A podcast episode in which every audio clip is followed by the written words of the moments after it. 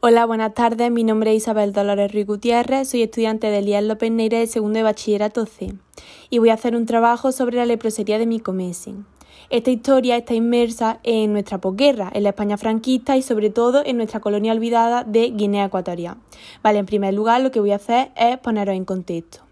Pues bien, eh, primero nos vamos a situar geográficamente. Hoy en día Guinea Ecuatorial es un pequeño país situado en la parte ecuatorial de África que consta de un territorio continental denominado Bini y otro insular en el que se encuentra la capital, que es Malabo.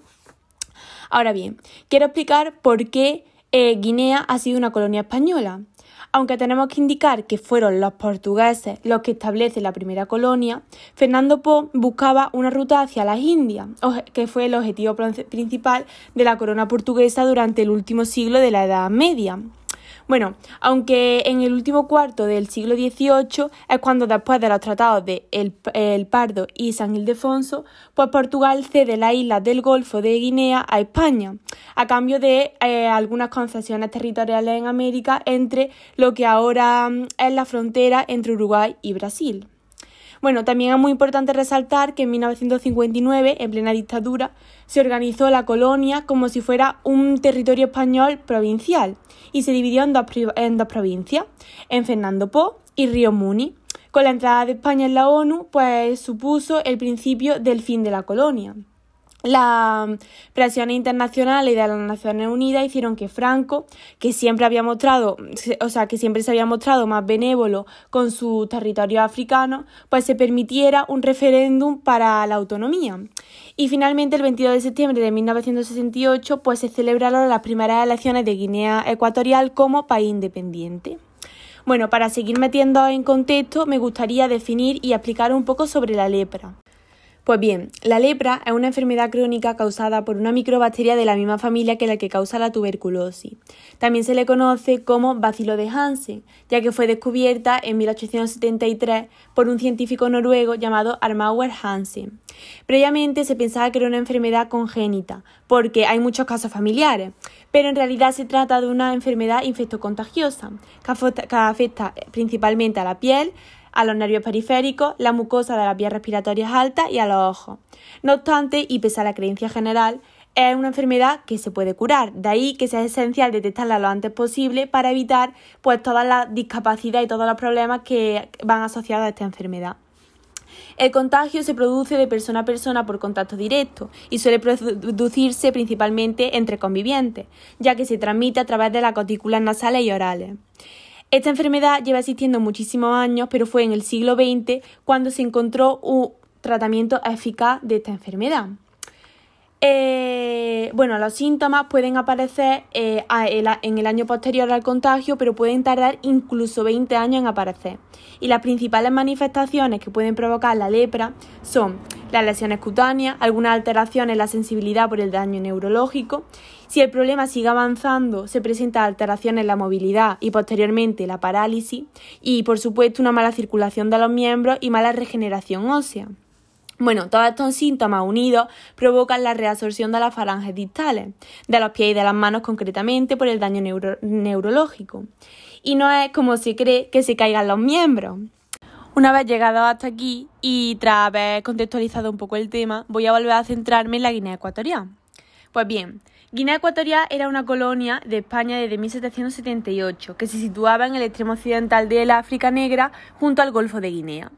Debido a su privilegiada posición estratégica sobre las rutas comerciales por el Océano Atlántico y a la estricta neutralidad española en la Segunda Guerra Mundial, pues fue utilizada como refugio por los buques del eje y como fuente de información por el, espionaje al servicio de los aliados. Además, eh, le interesaba mucho a España fundamentalmente por su cacao y la madera. Sin embargo, Guinea era también un espacio patológico en el que la ubicua amenaza del dolor emanaba de una naturaleza esencialmente enferma. La relevancia de la lepra radicaba en Guinea, como era la de la tuberculosis en Marruecos, y la lucha contra esta se convirtió durante el primer franquismo en una de las máximas prioridades de la así llamada sanidad colonial. La lucha antileprosa colonial pues, se había organizado ya en tiempos de la Segunda República a través del, reglamento del 25 de septiembre de 1933. No obstante, en 1945 se reorganizó aquella lucha a través de un nuevo reglamento que concentró los esfuerzos en el, poblado de Micomesi, que pasó a considerarse leprosería central modelo. Ahora voy a incidir en qué y en qué consiste dicha leprosería. La leprosería de Micomesen, creada en 1945, era un recinto vigilado por los guardias armados en el que las autoridades franquistas metieron a los enfermos de lepra de toda la Guinea continental. Los franquistas utilizaban este lugar como una herramienta de legitimación del régimen, ya que difundían que los enfermos de lepra eran bien atendidos y que gozaban de plena libertad, pero esto en realidad era totalmente falso, puesto que Micomese era casi un campo de concentración, un sitio donde había represión y donde los niños eran arrancados de sus madres. Varias personas que estuvieron allí lo recuerdan como un lugar de terror, como una cárcel amurallada donde la medicación era insuficiente y donde los cuidados dejaban mucho que desear, puesto que les pinchaban sobre las heridas que tenían. La leprosería de Micomesen era un mini estado semi-independiente, totalitario y controlado por el ejército y por la iglesia. Tenía su propia moneda de metal para evitar así los contagios.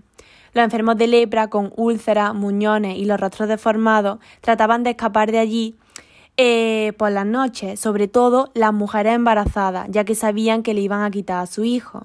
La situación era tal que los leprosos se alzaron en más de una ocasión. Eh, en concreto, el 18 de febrero de 1946, hubo un levantamiento del que acusaban directamente a cinco hombres y a una mujer de ser los promotores de la rebelión general de los demás enfermos. A estos rebeldes los torturaban, amenazaban con pistolas y eran apaleados hasta quedar algunos sin respiración. Así de lamentable era la situación de los leprosos. Esta leprosería siguió en funcionamiento durante mucho tiempo. La última información que tenemos de ella es la visita realizada de Benita San Pedro en 2013, en la que afirma que esta leprosería pues sigue en funcionamiento con 18 enfermos a cargo de una monja concepcionista de Vigo. A continuación voy a tocar un tema muy importante para la dictadura de Franco, la propaganda. La dictadura franquista utilizaba la leprosería para hacer propaganda del régimen.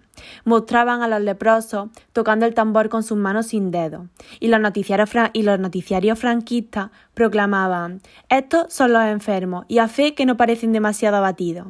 Otras cámaras muestran a miles de pacientes haciendo cola para recibir sus medicinas. Y los narradores franquistas celebran Hoy la lepra se cura, y alegraos también de que España pueda presentar ante el comicio de las naciones la obra que está llevando a cabo en su africana colonia de Guinea. Con ello, las autoridades españolas pretendían legitimizarse internacionalmente a través de su supuesta obra social. Para concluir con el tema, me gustaría hacer, desde mi punto de vista, una similitud a la situación que estamos viviendo hoy en día con el COVID-19 que también es una enfermedad contagiosa y que al igual que ocurría en la posguerra española, se está utilizando como propaganda de los distintos signos políticos de nuestra sociedad actual. En el régimen de Franco aparecían los leprosos como enfermos, no demasiado abatidos, y se destacaba la gran obra social que se estaba llevando a cabo. Y hoy en día tenemos una masiva información, a veces manipulada, sobre las distintas formas de gestionar la pandemia, utilizando las medidas a tomar como, forma de, como formas de gobierno. La historia se repite, hasta en la utilización de las enfermedades contagiosas y la publicidad y propaganda que se hace de estas situaciones en beneficio de los intereses de cada uno.